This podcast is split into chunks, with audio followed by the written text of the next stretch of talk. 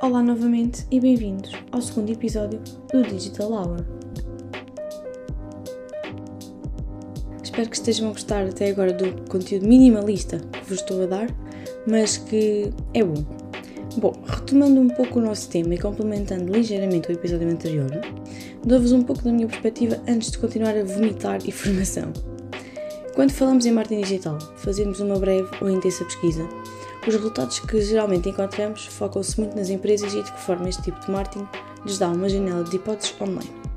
Como devem proceder para obterem uma maior notoriedade no mundo online, como fidelizarem os seus clientes e retê-los através das plataformas que nós já conhecemos, em como podem conseguir uma vantagem competitiva utilizando o digital. No entanto, hoje dou-vos um pouquinho do meu ponto de vista, seja ele um pouco filosófico ou não. O marketing digital, apesar de ser extremamente importante nos dias que correm, para as empresas, tal como já disse muitas vezes ao longo do episódio anterior, e agora um pouco deste, não fortalece apenas uma empresa, mas também as relações entre as pessoas e os clientes. Sem o marketing digital, não nos é tão acessível explorarmos os nossos gostos e interesses online, nem descobrir ofertas que nem sequer sabíamos que gostávamos. Sem este tipo de marketing, não nos seria tão, tão acessível conectarmos com o mundo, conhecermos online pessoas diferentes, ideias diferentes, realidades diferentes. O marketing digital, para todos os efeitos, aproxima as pessoas na medida em que vai facilitar o contacto entre elas, partilha de conhecimento, porque ao fim e ao cabo, ao utilizarmos as plataformas que já, já foram mencionadas neste podcast, estaríamos ainda perante o marketing tradicional, ou seja, iríamos continuar a receber novidades de produtos e serviços, promoções, informações, entre outras coisas, por correio, revistas, cupons e hoje em dia já ninguém faz isso. Aliás, correção, já é extremamente difícil encontrar alguém que o faça, à exceção dos mais velhos. Mas pronto, deixo-vos com a minha opinião bilateral que dá tanto para as empresas como para as pessoas. Agora, pegando um pouquinho mais nas informações que tenho para vos dar, voltemos ao marketing de conteúdo. Como já referi no episódio anterior, é ótimo para atrair, para atrair público-alvo, se forem empresas ou influencers, e auxilia na criação de conteúdo e partilha de vídeos, blogs, publicações, entre outros, e tornam-se muito mais didáticos e interativos. Por exemplo, antes da existência da internet, as únicas formas de interação entre as pessoas e os clientes eram o rádio, os jornais e a televisão.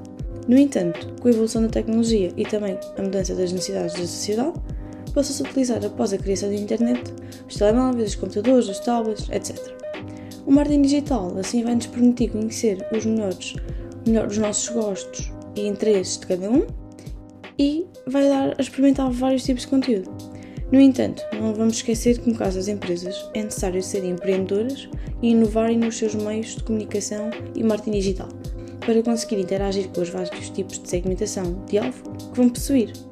Assim, o objetivo passa por entreter, inspirar, educar e convencer também, seja através de blogs, de vídeos, no YouTube ou de outras plataformas que utilizem, pelo que devem ser o mais criativos possível para atrair o seu público-alvo um maior contacto. Agora falando um bocadinho sobre o nosso e-mail. Acaba igualmente por ser uma ferramenta de marketing digital, porque permite a partilha de informação entre empresas, mas na ótica do cliente permite o envio de novidades e promoções, como exerce também um elo de ligação entre as pessoas a permitir-lhes contactar através de relação de e-mails. Uma das vertentes dos e-mails passam pelo seu remarketing, ou seja, o que é o remarketing? Para as, para as empresas, a informação que recolhem dos seus clientes permite-lhes criar promoções e anúncios bastante específicos e dinâmicos de modo a deixá-las o mais interessadas possível. Agora, para encerrar este episódio, deixo-vos umas curiosidades relativamente ao funcionamento do marketing internacional. Este tipo de marketing consiste em conhecer cada mercado-alvo de cada área, empresarialmente falando, claro, e descobrir qual é a melhor forma de alcançar para uma posterior comunicação. Aqui, os clientes visitam os websites selecionam o que pretendem e realizam o respectivo pagamento através do fornecimento dos seus dados, o que vai permitir então a recolha de informações do cliente. E pronto, chegou ao fim este episódio e só me resta agradecer novamente a quem esteve desse lado a ouvir. E até uma próxima!